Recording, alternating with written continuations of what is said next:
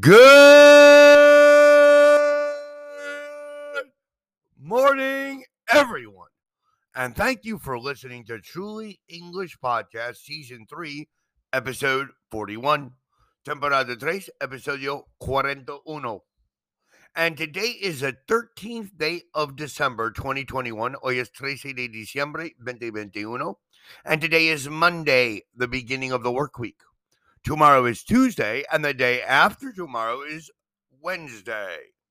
Today is Monday, yesterday was Sunday, and the day before yesterday was Saturday. Today, tomorrow, the day after tomorrow. Today, yesterday, and the day before yesterday. There are only 12 shopping days until Christmas. Buy your presents now. You only have 12 days. Let us continue. Who, what, where, when, why, how, which. Who, what, where, when, why, how, which. Who do you follow in Facebook? Who follows you on Instagram? What is your favorite social media page? Facebook, Snapchat, Instagram, Twitter, TikTok? I don't know. Where? Where do you normally post your photos? In Instagram, TikTok, Facebook? Why? Why do you like social media? Do you think it's a positive thing or a negative thing? How? How are you going to travel for Christmas? How are you going to travel home? Which which do you think is better? Solar energy or wind energy? Who, what, where, when, why, how, which? Make your own examples. There is, there are. There is not, there are not. Is there, are there? There is a person at my door. There are people at my door. There is not a guest in my house. There are not guests in my house. Is there a guest in your house? Are there guests in your apartment? Remember, make your own examples. There is, there are. There is not, there are not. Is there, and are there? Remember, make your own examples. Today, we are going to review superlatives. Superlativos in Spanish, superlatives. For example, the tallest, the oldest, the fattest, the smartest, the most intelligent. Superlatives, the longest, the most enjoyable, etc. What is the longest river in the world? I think it's the Amazon. What was the most enjoyable holiday you've ever had? Longest and most enjoyable are both superlative forms. The superlative form ends in EST or most. In hmm. general, we use EST for short words and most for long words in general, but there are always exceptions.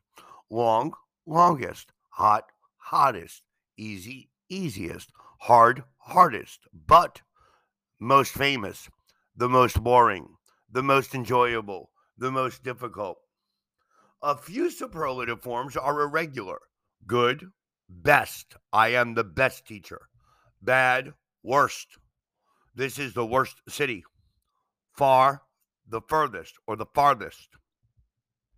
We normally use the or my, your, etc. with a superlative. Yesterday was the hottest day of the year. The Louvre in Paris is one of the most famous museums in the world. She is really nice, one of the nicest people I know. What's the best movie you've ever seen? And what's the worst?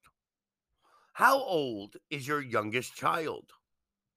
Now, let us compare the superlative and the comparative. The hotel is the cheapest in town. Superlative. It's cheaper than the other hotels in town. Comparative. He's the most patient person I've ever met. Superlative. He's much more patient than I am. Comparative old, and eldest. The superlative of old is the oldest. The church is the oldest building in the town. not the eldest. We use eldest when we talk about people in a family. You can also use oldest. Their eldest son is 13 years old, or their oldest son. And are you the eldest in your family, or are you the oldest in your family? After superlatives, we normally use in with places. What's the longest river in the world? Who is the oldest person in your family? We had a nice room. It was one of the best in the hotel. We also use in for organizations and groups of people, a class, a company. Who is the youngest student in your class, not of your class? For a period of time, for example, a day, a year, a month, etc., we normally use of. Yesterday was the hottest day of the year. What was the happiest day of your life? We often use the present perfect, I have done, after a superlative. What's the most important decision you've ever made? That was the best holiday I've had for a long time. Now, you need to remember who, what, where, when, why, how, which. You need to remember and make examples. There is, there are, there is not, there are not, is there, are there. And you need to make examples with superlatives, the longest, the most enjoyable. Remember, we use adjectives for superlatives. So the best thing you can do, the mejor cosa tú puedes hacer, is estudiar y memorize adjectives. Lazy, small, white, black, yellow, tall, fast, slow.